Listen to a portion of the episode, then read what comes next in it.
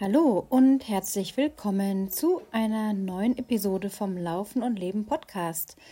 Heute ist zum zweiten Mal Tina Schirmer zu Gast. Sie war letztes Jahr schon mal ja, im Gespräch mit mir und hat dort über ihren fast 90 Kilometer langen Ultramarathon in Innsbruck berichtet und sie ist vor drei Wochen den Mountainman XL in Kitzbühel gelaufen, einem richtig extremen, herausfordernden Marathon im Schnee und berichtet in dieser Folge vor allem über das mentale Auf und Ab. Und ich denke, ganz, ganz viele von euch können sich da die ein oder andere Scheibe abschneiden.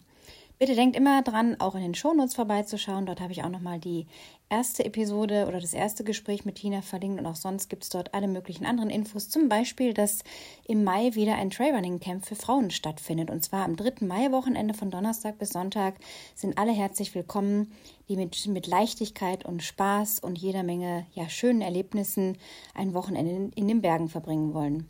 Seid dabei und schaut einfach nochmal in die Shownotes.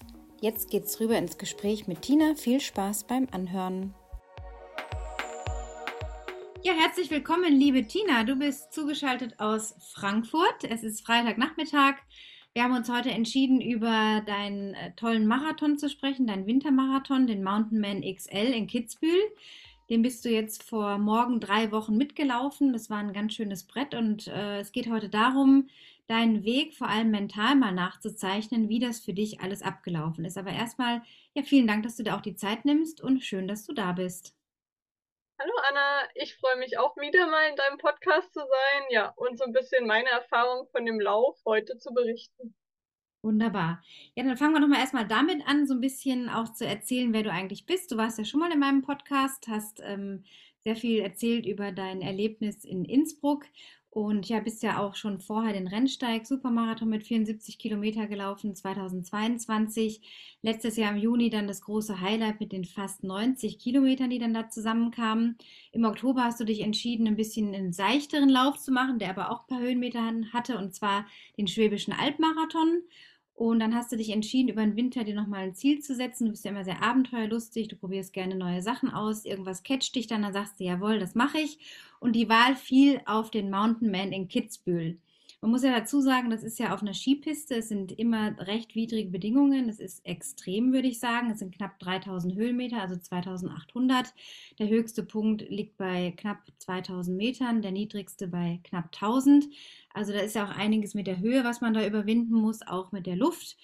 Ähm, du hast das wie immer mit Bravour gemacht, aber es war diesmal ein recht schwerer Weg, vor allem mental. Jetzt nehmen wir uns doch mal mit in den Anreisetag, also einen Tag vorher bist du mit deinem Mann in das Skigebiet angereist und wie lief das denn dann so ab an dem Freitagabend, als du dann da nochmal in den Startbereich gefahren bist? Genau, also wir sind von Frankfurt hier angereist am Freitag, also dem Tag vor dem Lauf mit dem Auto und äh, für mich war tatsächlich wichtig, einfach um schon mal zu wissen, wie alles abläuft, einmal vorher dort beim Eventgelände gewesen zu sein. Wir haben circa 30 Minuten mit dem Auto entfernt gewohnt und äh, sind dann halt am Vortag schon mal hingefahren. Ich habe mir so ein bisschen das angeguckt. Ähm, groß war jetzt eigentlich gar nicht viel zu sehen, weil es abends schon dunkel war. Das war eine Talstation, wo eine ganz normale Gondel, ein Lift ins Skigebiet fuhr und ähm, genau, dann war da halt ein Zelt aufgebaut für die Läufer, wobei ich das abends noch gar nicht sehen konnte. Und in dem Ort in Mittersee war dann an dem Abend noch ein Race Briefing gewesen, wo wir vorher auch noch was zu Abend gegessen haben. Ja, aber für mich war das schon mental wichtig, einfach schon mal gesehen zu haben, wo muss ich hin? Denn am nächsten Tag ging es ja dann auch früh los und wie gesagt, eine halbe Stunde mit dem Auto hinfahren war für mich halt wichtig, dass ich weiß, wo alles ist. Und das ist einfach ein gutes Gefühl dann zu haben, wirklich, wenn man am nächsten Tag dahin muss. Mhm. Ja, dann hast du da ein bisschen die Zeit verbracht, hast schon ein paar andere Läufe natürlich gesehen, das Briefing mitgemacht, hm, bist dann zurück ins Hotel und was ja auch immer interessant ist, was essen denn so Leute vor einem Ultramarathon? Wie ist denn das bei dir? Wie timest du dein Frühstück und was isst du da vorher? Also grundsätzlich ähm, versuche ich schon immer was zu essen vorher. Also es ist nie, dass ich da gar nichts vorher esse. Ich habe da zum Glück einen eher entspannten Magen und habe jetzt nicht das feste Essen, was es immer gibt. Aber so bei Marathons, in dem Fall war es auch so, da gab es einfach einen Toast mit Honig, hat jetzt aber auch damit zusammengehangen, dass wir nur eine kleine Unterkunft hatten, eigentlich äh, mit Frühstück, also keine eigene Ferienwohnung für Kochen. Heißt, es war jetzt einfach das Einfachste zu essen. Genau, und am Vorabend gab es eine Pizza Margarita. Nochmal. Da kann nicht viel schief gehen. Ja, genau. Also auch Dinge, die ich kenne. Also das war jetzt nichts Neues, was ich nicht schon mal irgendwo getestet hatte. Okay. Ja, dann Frühstück natürlich dann gut verdaut. Du verträgst das ja immer gut. Und äh, wann war denn dann der Start? Also der, der, die Startzeit? Der Start war um 7.30 Uhr. Also heißt, das Frühstück war auch dementsprechend sehr früh. Ich glaube so gegen 5.30 Uhr. Genau, mit dem Hinfahren war ich so circa eine Stunde, dreiviertel Stunde vorher am Startgelände. Und das Gute war dort, dass, wie ich ja schon gesagt hatte, es dort ein Zelt gab. Das war auch beheizt. Und dort konnte man sich vor dem Lauf aufhalten, konnte man sich auch umziehen. Und der Start sollte tatsächlich aus diesem beheizten Zelt raus erfolgen. Das heißt, man hatte nicht das Problem, dass man irgendwie länger in der Kälte stehen musste. Weil, wie gesagt, es war Winter, also es waren früh morgens schon auch äh, Minusgrade, so knapp unter Null. Und äh, da war ich auch ganz froh drum, dass man dann jetzt nicht länger irgendwie in der Kälte sein musste. Es gab ja auch verschiedene Distanzen. Der XL-Marathon war quasi die längste Distanz. Und hattest du denn den Eindruck, das waren jetzt viele Läufer oder war das Zelt rammelvoll oder wie war da so dein Eindruck? Also grundsätzlich waren auf meiner Distanz, ich glaube, die wenigsten Starter. Also wir waren so 75 Läufer, die gemeldet waren. Und äh, das Zelt war jetzt nicht so riesig, also gefühlt war das mit den 75 Leuten schon gut voll. Ich meine, fast jeder hat ja irgendwie auch noch Begleitpersonen dabei. Also es war schon äh, kuschelig da drin gewesen, auch beim Start. Zum Equipment ist ja auch immer so wichtig, so wenn wir auch länger drüber uns unterhalten, vorab im, im Training dann auch, was macht Sinn mitzunehmen mit den Grödeln? Ja, also natürlich ja, aber hast du die denn gleich von Anfang an angezogen oder wie war da deine Strategie letztendlich? Genau, also ich hatte auf jeden Fall ähm, Krödel dabei. Das äh, hat auch zur Pflichtausrüstung gehört, natürlich bei den Verhältnissen bei einem Lauf, der eigentlich komplett im Schnee ist. Und das so war, dass tatsächlich der Schnee vielleicht äh, 50 Meter nach dem Start auch richtig direkt losging. Ähm, habe ich, wie glaube ich auch fast alle anderen, die Krödel in diesem Zeltchen angezogen. Da war am Anfang mehr ein Teppich. Dann ist man ein kurzes Stück über Asphalt gelaufen, aber dann ging es ja gleich in den Schnee. Heißt, ich hatte eigentlich meine komplette Ausrüstung Krödel an. Ich hatte auch die Stöcke schon ausgepackt, weil es ja gleich den Berg direkt hochging. Und ansonsten ja, für Outdoor tatsächlich schon komplett angezogen. Also ja, alles parat sozusagen. Ja, vom Profil her war es ja auch recht interessant, weil es einen recht steilen Anstieg auch hochgeht. Der Cut auf die ersten 14 Kilometer lag ja bei zweieinhalb Stunden, wenn ich mich recht erinnere. Und da haben wir auch vorab drüber gesprochen, dass du das erstmal recht moderat angehst, nicht gleich alle Körner verprasst quasi, sondern schaust, wie läuft es dann in der zweiten Hälfte oder im letzten Drittel, weil das ja auch klar deine Stärke dann ist. Ja, also es geht los, der Start läuft, du stehst wie meist eigentlich eher hinten eingereiht und guckst erstmal, was so läuft von hinten. Ja, es geht also los und die ersten Meter, was passiert da? Wie war der Start für dich? Genau, also der Start, wie sind wir losgelaufen. Ich war relativ weit hinten und es war diesmal so gewesen, dass wirklich das Läuferfeld sehr schnell war. Also man hört das sehr oft, dass die Läufer so vorgeprescht sind. Aber ich war schon etwas überrascht darüber, weil ich am Anfang natürlich will man versuchen, an dem Feld irgendwie dran zu bleiben. Und so habe ich es auch gemacht, bin dann so halt bei den Hintersten mitgelaufen aber tatsächlich, als es dann, also es ging wirklich gefühlt nach 100 Metern schon in den Berg rein, in den Anstieg. Also man hatte jetzt auch keine Zeit, irgendwie locker reinzukommen und mal Lust, gemütlich ins Tempo zu kommen. Es ging gleich in den Anstieg. Und ähm, da habe ich halt schon nach vielleicht 500 Metern, spätestens Kilometer gemerkt, dass ich an dem Tempo von dem Hauptfeld äh, nicht dranbleiben kann. Also ich war eh schon sehr weit hinten gewesen, also eigentlich schon am hintersten Part des Feldes und ähm, habe dann noch versucht, irgendwie, wie es das ist, irgendwie dran zu bleiben. Aber ich war schon schneller unterwegs als das, was ich mir vorgenommen hatte, was wir gesagt hatten, unser lockeres Tempo. Und trotzdem habe ich gemerkt, selbst mit dem schnelleren Tempo, ich kann da nicht dranbleiben, ohne jetzt komplett im Roten zu drehen. Also habe ich tatsächlich nach spätestens einem Kilometer schon komplett abgelassen von dem Feld und hat mich dann tatsächlich mal nach hinten umgedreht und halt da schon wirklich am Anfang gemerkt, dass ich glaube, es waren nur noch zwei Läufer hinter mir waren, die waren noch sehr weit hinten Ich weiß bis jetzt auch gar nicht, ob das überhaupt noch Starter waren oder vielleicht schon der Besenläufer irgendwas.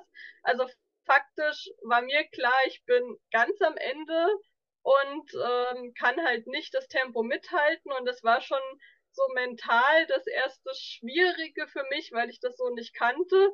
Ich war schon über der Geschwindigkeit, wie ich eigentlich laufen wollen würde und habe aber auch gemerkt vom Tempo, dass es einfach anstrengender ist, als ich es erwartet habe mit dem Schnee, mit der Steigung, dass auch so die Zeit, die man sich so ein bisschen im Kopf vornimmt, ich halt nicht eventuell schaffen kann. Ja, das war dann diese Realisierung, hm, irgendwie muss ich sie jetzt ziehen lassen, die anderen, und dein Ding machen. Hast du denn die, die Streckenmarkierung gut erkannt? War dann der Weg für dich auch nachvollziehbar, als du dann irgendwann wirklich da alleine unterwegs warst? Also am Anfang tatsächlich ja, da war das noch nicht so schwierig, weil es ging einfach nur eine Skipiste nach oben, manchmal auch ein Ziehweg. Also das war auch am Anfang sehr gut markiert, weil da war mit Farben auch im Schnee was äh, markiert gewesen. Nur man muss sagen, je mehr Leute gelaufen sind vor einem und später im Laufe des Tages kamen dann natürlich auch die Skifahrer dazu, sind die Markierungen im Schnee irgendwann immer schlechter, weniger geworden. Es gab auch Fähnchen. Aber ähm, ja, es war halt tatsächlich nicht immer so einfach, wobei am Anfang, ähm, ja, ich auch immer noch irgendwo wen vor mir gesehen habe, aber ich würde sagen, spätestens ab Kilometer drei, also relativ weit am Anfang des Rennens, war ich schon so alleine, dass ich eigentlich für mich selbst gelaufen bin. Tatsächlich am Anfang. Und die, die Wetterbedingungen, wie muss man sich die vorstellen? Es hat ja Tage vorher total viel geschneit, im Tal auch, glaube ich, ein bisschen geregnet. Auf jeden Fall sah es erstmal nicht so prickelnd aus. Und dann am Renntag, wie war denn da die Sicht und wie waren die Bedingungen? Genau, also es hatte anscheinend den Tag vorher ähm, sogar deutlich geregnet bis hoch am Berg und einige Tage vorher gab es auch einiges an Neuschnee. Uns wurde in dem Race Briefing deshalb auch gesagt, dass die viele Markierungen erst wirklich in der Nacht vor dem Race angebracht haben, sogar aufgrund halt von Neuschnee, weil ja, wenn es drauf dann ist die Markierung im Schnee halt schnell weg.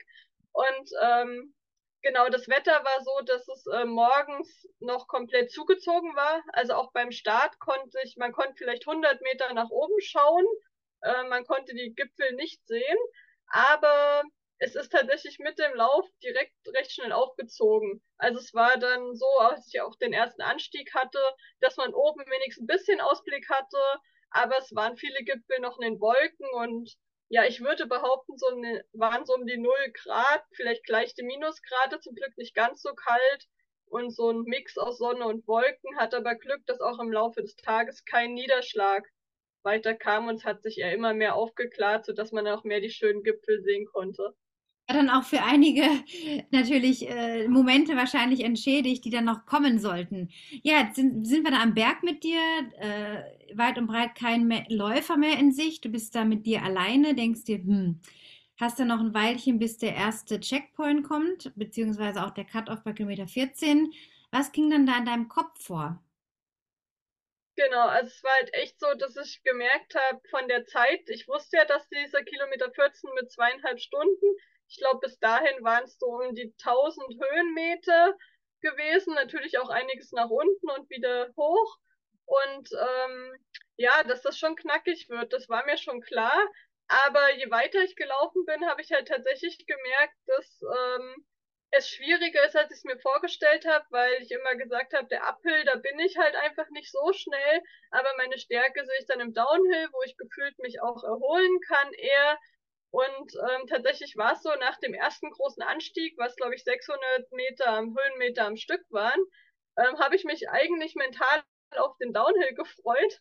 Nur ähm, ja, im Schnee laufen, auch jetzt so gerade auf Skipisten, das konnte ich ja nicht so trainieren. Und gerade der Downhill hat sich dann gezeigt, war halt deutlich anstrengender, als ich das erwartet habe. Das war halt nicht so, wie ich es gewohnt war, dass ich einfach mal locker laufen lassen konnte, sondern in dem Schnee war es halt schon noch echt rutschig. Also es war eigentlich teilweise so, dass man einfach gucken musste, irgendwie das Gleichgewicht zu behalten. Ich hatte auch einfach Angst, irgendwie zu stürzen, obwohl ich wusste, im Schnee kann weniger passieren als auf einem Trail bei Steinen. Aber es war eigentlich irgendwie eher das Gefühl, wie komme ich hier runter und äh, irgendwie Gleichgewicht behalten mit einem Mix aus Rutschen, Laufen, Springen und auch irgendwie noch reinkommen. Also was ich bis dato sagen kann, ich glaube dadurch, dass ich so dieses Gefühl hatte, ich bin zu langsam, bin auch da weiterhin über meinem Tempo eher gelaufen, schneller als ich eigentlich wollte, dass ich nicht so richtig in meinen Flow reinkam, dass ich irgendwie lang gebraucht habe, um reinzufinden, was so mein Tempo ist und auf jeden Fall waren halt auch die Downhills für mich körperlich anstrengender, als ich es gewohnt habe. Mich kam nicht so in die Erholung rein. Und dadurch war ich auch langsamer, weil es halt einfach nicht so flowig war, ich nicht so Zeit rausholen konnte. Und eigentlich so von Kilometer zu Kilometer habe ich gemerkt, boah, dieser Cut-Off, das wird immer schwieriger. Und ja, dann kamen halt auch schon so die ersten Gedanken, kann ich das schaffen? Also, oder beziehungsweise auch wirklich die ersten Zweifel, ich krieg das nicht hin, ich schaff das nicht. Ja. Wie hast du dich denn dann verpflegt? Weil bis zum ersten Cut-Off ähm, hat man ja auch so eine Strategie besprochen mit der Verpflegung, dass du schon in der ersten Stunde anfängst. So, was hast du da zu dir genommen, um auch die Energie dann doch auch aufrecht zu erhalten? Also grundsätzlich habe ich äh, alle 30 Minuten ein Gel zu mir genommen. Ich hatte meine Flask mit dem Tailwind und ähm, ja, das hat auch gut funktioniert. Also das habe ich am Anfang auch voll, durchgezogen und so verpflegungsmäßig hatte ich eigentlich das Gefühl, dass es komplett gut lief. Also ich habe mich, was das betrifft, auch gut gefühlt von der Energie, die ich bei mir hatte. Okay. Ja, du kommst dem, dem Ziel, quasi dem ersten Zwischenziel immer näher. Der Cut-off im Nacken. Wie warst du dann, an welchem Punkt warst du denn dann bei Kilometer 14 angekommen? Genau, also es war eher so gewesen, dass tatsächlich ich ähm, so ab Kilometer 10 eigentlich gemerkt habe, ähm, also rein rechnerisch, das kann ich gar nicht mehr hinbekommen mit dem Cut-Off. Also schon da, glaube ich, war ich irgendwie an meinem Tiefpunkt, weil ich da genau das halt realisiert habe. Man rechnet sich ja schon die Zeit hoch und ähm, ja, eigentlich ab da waren auch die Gedanken total nur noch darum gegangen, äh, ich schaffe das nicht. Also da habe ich mir echt das erste Mal Gedanken gemacht, so, ähm, ja, das wird mein erstes Did Not Finish. Also ich habe noch nie ein Rennen nicht beendet. Und äh, wie wird das wohl sein? Und ich kann mich an einen Moment erinnern, das war bei Kilometer 11, da waren dann schon so Skifahrer auch im Skigebiet und da haben mich echt welche gefragt, ja, was ich hier mache. Und da habe ich halt echt dem gesagt, ja, ich laufe einen Marathon, aber ich schaffe das jetzt nicht mehr. Ich müsste jetzt, habe ich denen gesagt, einen drei Kilometer irgendwie in sieben Minuten laufen. So viel Zeit hatte ich zum Cut-Off also ich habe anderen fremden Leuten schon gesagt, ich schaffe das heute eh nicht und damit war für mich das Ding im Kopf eigentlich äh, ja, nicht geschafft. Also ich war mir 100% sicher, ich bin raus, das wird mein erstes DNF. Und ähm, das dann auch so auszusprechen, das ist, macht ja auch noch mal was mit einem. Der Gedanke ist da das eine, aber dann wirklich laut auszusprechen, ich schaffe das nicht, das macht ja mit dem Körper auch was. Das hat eine Auswirkung. Wie ging es denn dann weiter in dem Moment, wo das, du das diesen Skifahrern gesagt hast, diesen wildfremden Leuten? Genau, und das ist eigentlich das Spannende dabei, dass es ab dann für mich eigentlich besser wurde, weil ich für mich gesagt habe, ich einerseits ich schaffe das eh nicht, aber ich will jetzt die Zeit wenigstens genießen. Wenn ich bis dahin nur laufe, so weit wie ich komme, also laut Regelwerk hätte ich bei Kilometer 14 rausgenommen werden müssen und wäre auf eine andere Strecke umgeleitet worden, auf eine kürzere. Ich glaube, es wäre die Halbmarathonstrecke gewesen. Und ähm, von daher habe ich in dem Moment komplett den Druck rausgenommen und war mir aber trotzdem sicher, ich schaffe das jetzt nicht mehr, ich bin raus. Aber die letzten Kilometer will ich genießen, weil bis dato hat es schon Spaß gemacht, die Umgebung genießen. Ich wusste, das ist was Besonderes, was ich so vielleicht nicht wieder mache. Und bin natürlich weitergelaufen. Also ich hatte ja gar nicht die Möglichkeit zu sagen, hier und jetzt, ich bleib stehen und holt mich ab. Also es gab ja nur das Thema, ich muss irgendwie weiter. Und so habe ich gedacht, okay, naja, jetzt nehme ich auch Geschwindigkeit Geschwindigkeit raus, lauf so ein bisschen, nicht jetzt super locker, aber so in meinem Tempo und äh, ja, schau dann bis zu Kilometer 14, wo ich aber 100% sicher war, dass mich da jemand aus dem Rennen rausnehmen wird, mit dem, ja, du hast es leider nicht geschafft. Und dann kam es ein bisschen anders, als du es dir gedacht hast. Was war dann da los mit dem Streckenposten?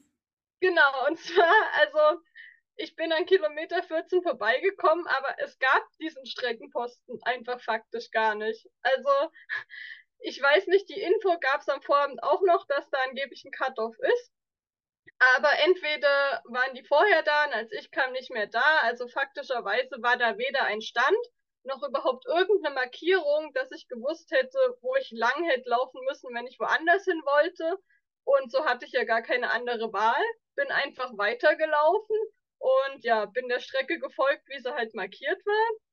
Und genau, aber dann kam tatsächlich noch das nächste, und zwar, dass ich mich tatsächlich ja sogar dann verlaufen habe einmal, weil äh, grundsätzlich war das Skigebiet schon so, es war halt alles überhalb der Bäume, alles Schnee, viele Kreuzungen auch mal. Und ähm, an einer so einer Kreuzung, ich weiß gar nicht wieso, bin ich halt eher nach links gelaufen, wo es komplett geradeaus gegangen wäre. Und ähm, ja, irgendwann so, ich kann nicht genau sagen, nach ein paar Minuten habe ich hat mir eher so mein Gefühl gesagt. Ich habe halt keine Markierung mehr gesehen und auch realisiert, okay, das sind keine Spuren mehr. Und man sieht ja im Schnee doch die Läuferspuren. Da dachte ich, okay, irgendwie bin ich falsch. Also umdrehen. Und ja, als ich dann umgedreht bin, war A, das erst spannend. Ich habe gesehen, dass ich nicht die Einzige war, die sich da verlaufen hat, weil irgendwann kamen wieder Spuren. Und habe aber dann auch recht schnell gesehen, wo ich mich halt verlaufen habe, dass es da halt geradeaus ging. Aber das war halt nochmal ein Punkt, was natürlich mental dazu geführt hat, äh, ja, dass ich, also es war tatsächlich vor dem Cut-Off, wo ich dachte, boah, das jetzt auch noch. Das ja, hat jetzt nicht dazu geführt, dass es mir besser ging mental. Vor allem reden wir ja erst vom ersten Drittel, ne? Und ja. natürlich der Realisierung, ich schaffe das eh nicht, also versuche ich jetzt noch den Halbmarathon voll zu machen. Aber da wusstest du ja noch nicht, dass der Tag doch noch länger werden würde, als du dir dann gedacht hattest. So, wie ging es dann weiter? Genau, dann bin ich halt einfach weitergelaufen, aber ich hatte eigentlich trotzdem voll im Kopf, ich schaffe das nicht. Also dieser Gedanke, ich bin raus, hat sich so gefestigt, dass ich gesagt habe, ich wusste, die nächste Verpflegungsstation ist bei Kilometer 18. Und da habe ich mir gesagt, okay, dann laufe ich halt bis Kilometer 18, aber da wird man mir sicher sagen, ich bin aus dem Rennen raus und äh, wie ich halt schon bei Kilometer 14 dachte. Ja, und dann kam ich zu dieser Verpflegungsstation und ähm, habe dann dort einen Mitarbeiter von Mountain Man angesprochen, habe gesagt, hier, ich bin von der XL-Strecke, ähm, weil ich muss dazu sagen, ich habe ja die ganze Zeit keinen Läufer meiner Distanz mehr gesehen, aber mich haben schon die ersten von der L-Strecke überholt gehabt. Also da waren mal wieder andere Läufer, die aber kürzere Distanzen gelaufen sind. Also die L-Strecke waren 30 Kilometer. Und dann habe ich den gefragt, so hier gesagt, ich bin XL, müsste, ich bin glaube ich aus dem Rennen raus. Und da meint er nur so, nee, du hast noch 25 Minuten Zeit. Und, und dann war ich natürlich total perplex, dachte so, ah, okay, ja. Und dann hat er noch gesagt, nee, nee, wirklich, du hast noch Zeit und äh, du kannst gern weiterlaufen. Und das hat in mir natürlich total dann wieder eine neue Energie entfacht, weil ich dachte, okay, 25 Minuten ist ja auch doch noch einiges an Zeit. Ja, und so habe ich mich dann tatsächlich weiter auf dem Weg gemacht Wobei das auch nicht so, also ich habe tatsächlich sogar kurz überlegt, ob ich nicht freiwillig, weil das hatte ich gelesen an einem Check, die Strecke verlasse und auf ähm, sage, ich laufe freiwillig die L-Strecke, weil dann hätte ich gewusst, ich kann ins Ziel laufen und bin halt wenigstens in der, also als L-Läufer durchs Ziel, wobei dann auch stand, man wird halt trotzdem als Did Not Finish gewertet, aber ich hätte einen Zieleinlauf, denn ich habe immer noch gezweifelt, ob ich nicht bei dem letzten Cut-Off, den es glaube ich bei Kilometer 23 gegeben hätte, ähm, das schaffe. Wenn ich den nicht geschafft hätte, da hieß es, dann muss man mit dem Skibus zurückfahren zum Start. Und das wäre natürlich mental auch blöd, dann in kein Ziel einzulaufen. Heißt, ich habe wirklich kurz überlegt, was mache ich eigentlich?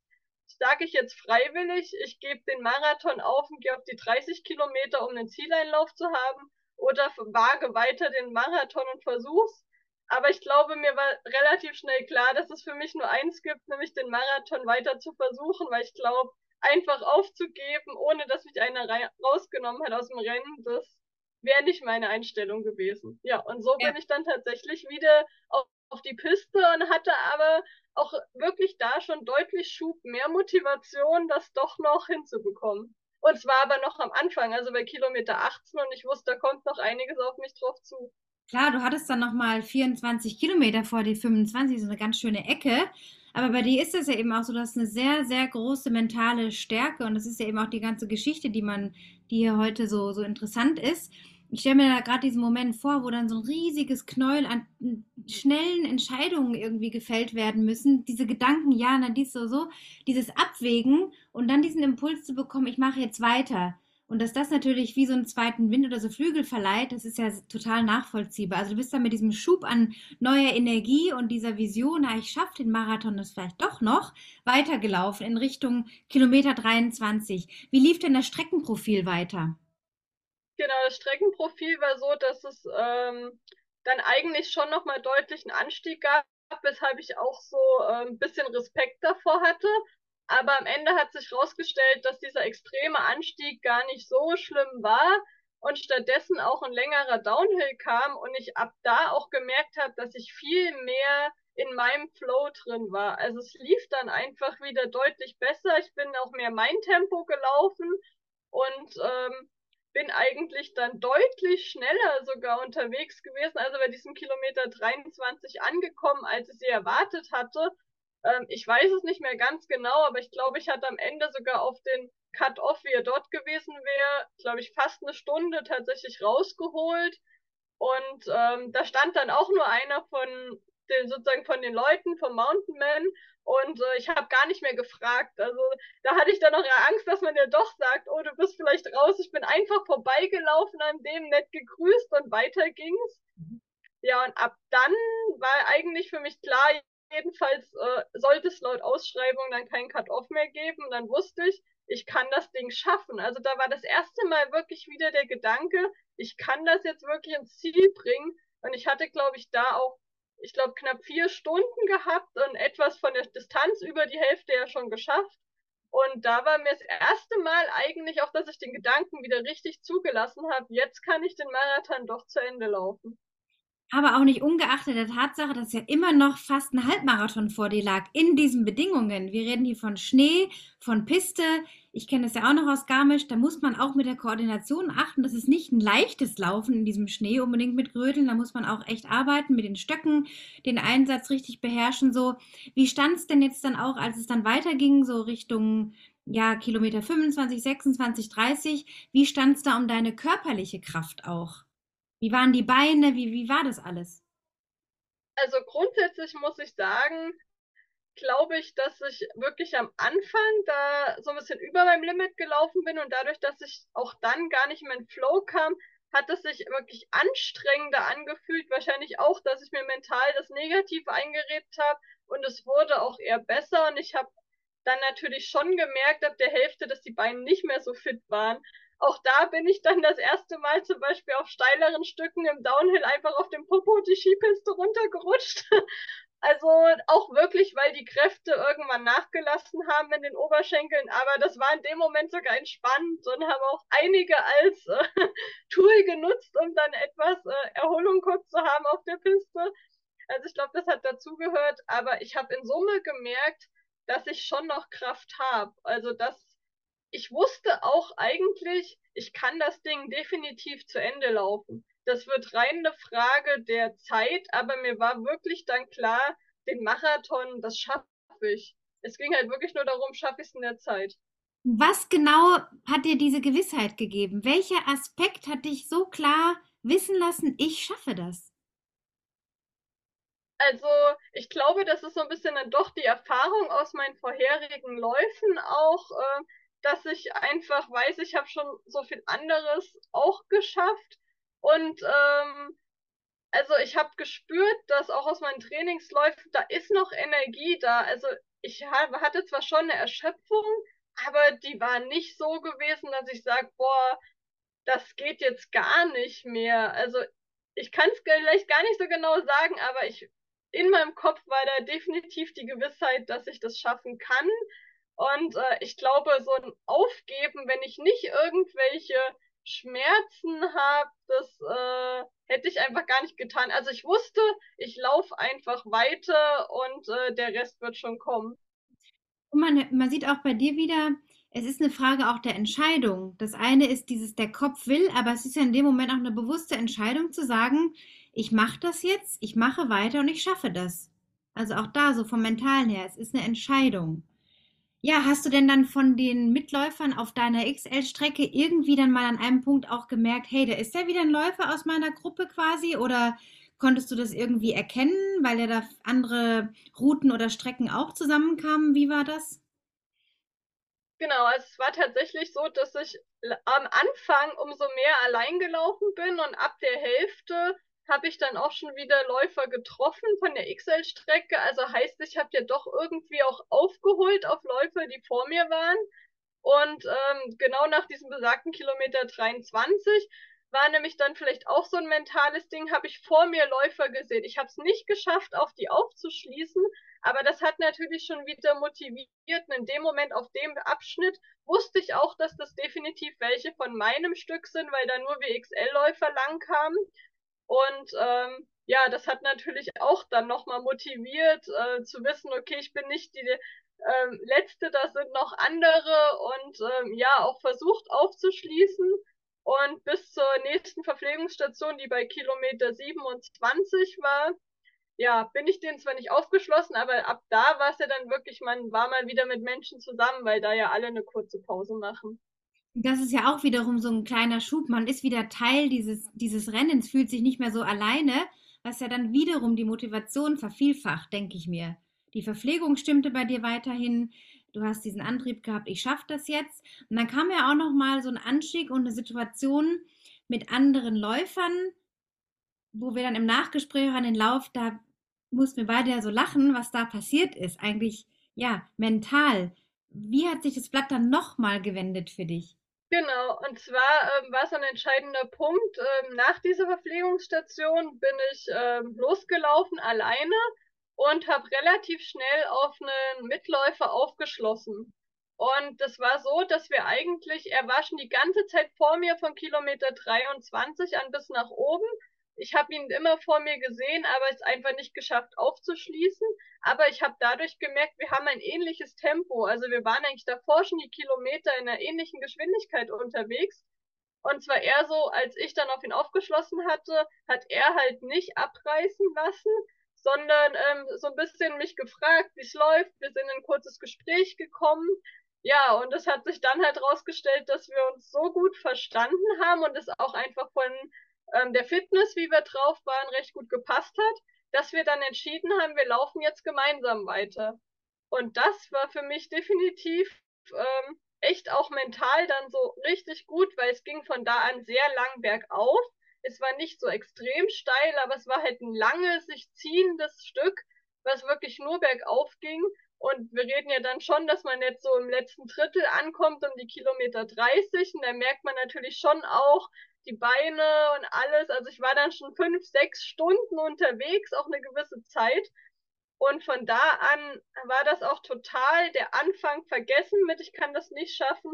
Wir haben uns so nett unterhalten und auch gegenseitig motiviert, ähm, dass eigentlich die Kilometer mehr oder weniger verflogen sind. Und das Interessante war, wir haben wirklich zu zweiten im Team, wie wir gelaufen sind, immer mehr auch Läufer eingeholt.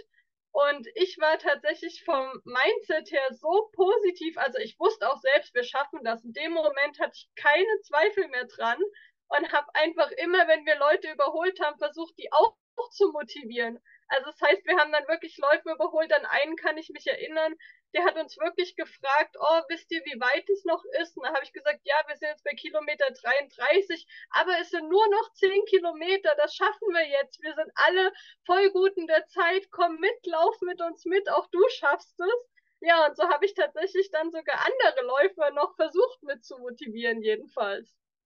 Das ist einfach der genialste Punkt. Also dann auch noch mit anderen diese, diese Stärke zu teilen, so dieses Solidarische und dich für andere noch freuen zu können, wo sie dir vorher alle abgepäst sind, das ist einfach sensationell. Deswegen auch musste ich die einfach fragen, diese Geschichte zu erzählen, weil das ist auf so vielen Ebenen einfach eine, eine ganz tolle Inspiration. Also auch wirklich Chapeau, dass das noch aus, aus dir rauskommen konnte, auch andere mitzunehmen und die zu bestärken, wo man da eigentlich eher so denkt, boah, eigentlich ist man vielleicht gar nicht so in der Laune, aber was da noch möglich ist, also wirklich klasse. Ja, die letzten zehn Kilometer dann plötzlich nur noch, nur noch zehn. Wie waren die denn dann so von, von der Gestaltung her, Verpflegung, Kraft in den Beinen? Wie ging es dir da? Also, wenn ich jetzt so drüber nachdenke, würde ich am Ende sagen, es ging mir wirklich immer besser. Also rein, wie ich mich im Nachhinein dran erinnere, weil ich mich einfach gut gefühlt habe, so vom, ich sag wirklich vom Mentalen. Ich hatte super Spaß. Ich habe die Augenblicke total genießen können. Wir haben dann sogar Fotostops eingelegt und ich dachte, da wir zu zweit gelaufen sind, haben wir gemeinsam uns fotografiert, noch Fotos gemacht, gequatscht. Also ich habe mich super gefühlt, obwohl ich natürlich auch gemerkt habe, klar, die Beine wurden schwerer, aber das habe ich irgendwie gar nicht mehr wahrgenommen so richtig. Und ich weiß nur, wie wirklich die Kilometer verflogen sind und ich eigentlich haben wir dann so die letzte Verpflegungsstation war bei Kilometer 38 und gefühlt waren wir dann super schnell da, obwohl es eigentlich trotzdem wir zwischen der, ich glaube von 27 bis 38 über zwei Stunden unterwegs waren, ist die Zeit total verflogen und ich kann nur sagen, ich habe sie total genossen. Ja, und äh, von daher kann ich nur sagen, das Ende war für mich eigentlich entgegengesetzt, wie ich es auch sonst von Läufen kenne, äh, fast das Leichtere gewesen dann. Aber ich weiß selbst, dass es wirklich eine mentale Sache war, weil natürlich war da eine körperliche Erschöpfung irgendwann da. Ja, du biegst dann da auf einmal Richtung Ziel ein. Nach diesem total verrückten Tag, wie war dann der Zieleinlauf für dich? Was hast du da gefühlt? Also das war wirklich echt toll. Vielleicht kann ich auch dazu sagen, dass ich auch auf den letzten fünf Kilometern ging es nur noch bergab. Deshalb eigentlich vielleicht auch sowas mental war für mich das Ziel, also zwischen wirklich diese Kilometer 38, weil ich wusste es vom Profil, wenn ich das geschafft habe, ich habe gesagt, dann ist es nur noch eine halbe Stunde. Also eigentlich war dieser Kilometer 38 im Kopf schon mehr oder weniger wie das Ziel gewesen. Und danach so wusste ich auch von der Zeit, dann die kann ich wirklich runterlaufen, entspannt und ich schaffe das. Und da habe ich auch da gemerkt, wie ich eigentlich hätte sogar noch schneller gekonnt, aber nachdem ich mit meinem Mitläufer mich so gut verstanden hatte, haben wir wirklich gesagt, wir ziehen das gemeinsam durch. Und dann bin ich äh, mit ihm wirklich zu zweit ins Ziel gelaufen und auch das war für mich ein voll schöner Moment. Ich meine, ich kannte ihn vorher nicht, wir waren uns Fremde, aber trotzdem diesen Moment zu haben, okay, wir haben so viel Zeit dann schon am Berg miteinander verbracht, also sind wir auch gemeinsam ins Ziel eingelaufen. Und äh, es hat sich am Ende einfach super angefühlt und ich wusste für mich, dass es ein richtig cooler Tag war, den ich so auch nicht so schnell vergessen werde. Ja, das glaube ich dir. Und auch nochmal wirklich herzlichen Glückwunsch für das Durchziehen und diese Willensstärke und dieses ja, Beispiel auch dafür, was ist möglich, wenn man sich dann doch auch wieder einfach gestattet, es zu versuchen und umzudenken, neue Entscheidungen zu treffen. Was hast du denn vielleicht so jetzt aus deiner Erfahrung aus all den Ultramarathons, die du so insgesamt gemacht hast, jetzt natürlich den Mountainman auch mit einbezogen, Hast du da vielleicht einen Tipp oder zwei jetzt an die Zuhörer, die auch manchmal vielleicht ein bisschen strugglen oder an sich zweifeln, was vielleicht noch helfen kann in solchen Momenten? Also ich glaube wirklich, äh, wenn man sich ein Ziel gesetzt hat, dann hat man das ja gemacht, weil man das selbst wollte. Und das ist bei mir auch so dieses, ich glaube, ein Aufgeben in dem Moment würde mich äh, viel mehr am Ende, sag ich mal, ja, nerven. Also es wäre, glaube ich, für mich viel schwieriger. Ich, ich habe mich freiwillig dafür entschieden, diesen Lauf zu machen. Also ziehe ich das jetzt auch durch. Also ich weiß im Nachhinein, wenn ich aufgeben würde, würde ich mich viel, viel mehr darüber ärgern. Ich meine, jetzt abgesehen, man wäre wirklich verletzt irgendwie. Und ich glaube, das ist das, was mich dann einfach so weiterlaufen lässt. Immer einen Schritt nacheinander und äh, einfach nur an das nächste denken und dann schafft man das tatsächlich schon. Und wenn man sich ein Ziel gesetzt hat, das macht man ja meist nicht ohne Grund, dann ist es bei mir auch so tief drin, dass ich das erreichen will, dass es da, ja, meine Erfahrung ist, es lohnt sich immer einfach weiter zu versuchen. Und meistens also wie bei mir kommen ja dann Momente, dass es doch sich anders ausgeht. Also ich dachte, ich habe das Ding, mein erstes Did Not Finish und am Ende hat sich herausgestellt, okay, alles halb so wild, es gab diesen Punkt nicht. Also es lohnt sich immer dran zu bleiben, einfach weiterzumachen und äh, am Ende kommt man dann so auch an sein Ziel. Super wichtiger Tipp. Vielleicht nicht so schnell, wie man denkt, aber man kann es schaffen. Und das ist es ja auch, sich dann vielleicht in dem Moment zu verabschieden von einer gewissen Zeit oder so, sondern eher den Weg mitzunehmen. Es klingt ja immer wie so eine blöde Floskel, der Weg ist das Ziel und du musst den Prozess irgendwie äh, genießen. Ja, das sagt sich immer so leicht. Manchmal ist, ist das nicht so leicht in der Umsetzung, aber letztendlich bringt es ja nur das, in dem Moment weiterzugehen, wo man sich gerade befindet. Ne? Und dann zu wissen, genau, einen Schritt vor nächsten und ich komme an. Dann dauert es halt so lange, wie es dauert, aber ich komme an und habe dieses Gefühl der Genugtuung, dieses, dieser, dieser, dieses, diesen Stolz auch sich selber gegenüber, es einfach wieder mal einmal mehr durchgezogen zu haben. Ja, ja Tina, wenn genau jetzt so mal, sagen.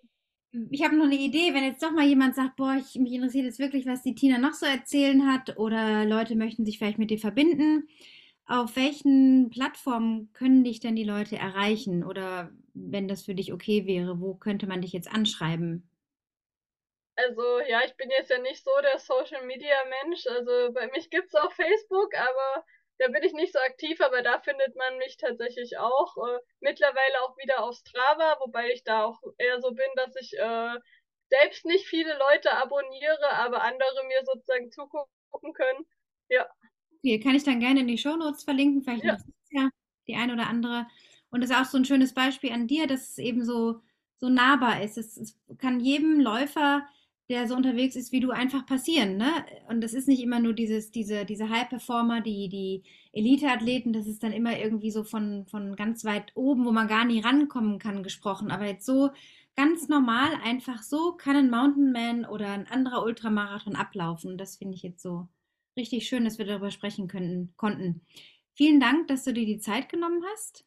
Und ich freue mich schon auf deine nächsten Laufabenteuer, was da wieder so an Ideen bei dir hochkommt. Und ich bin mir sicher, dass wir uns dieses Jahr nochmal sprechen werden. Ja, danke dir auch, dass ich von meinem tollen Bericht erzählen durfte, von meinen tollen Erfahrungen und äh, ja, ich freue mich immer wieder bei dir zu sein. Sehr gerne, liebe Tina. Dann erstmal alles Gute und bis bald mal wieder. Danke, mach's auch gut. Ciao. Tschüss.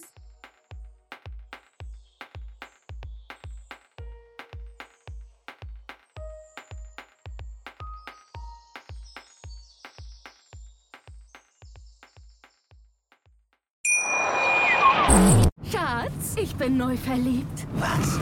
Da drüben. Das ist er. Aber das ist ein Auto. Ja, Mit ihm habe ich alles richtig gemacht. Wunschauto einfach kaufen, verkaufen oder leasen. Bei Autoscout24. Alles richtig gemacht. Wie baut man eine harmonische Beziehung zu seinem Hund auf? Puh, gar nicht so leicht. Und deshalb frage ich nach, wie es anderen Hundeeltern gelingt, beziehungsweise wie die daran arbeiten. Bei Iswas Dog reden wir dann drüber. Alle 14 Tage neu mit mir, Malte Asmus und unserer Expertin für eine harmonische Mensch-Hund-Beziehung, Melanie Lippisch. Iswas Dog mit Malte Asmus. Überall, wo es Podcasts gibt.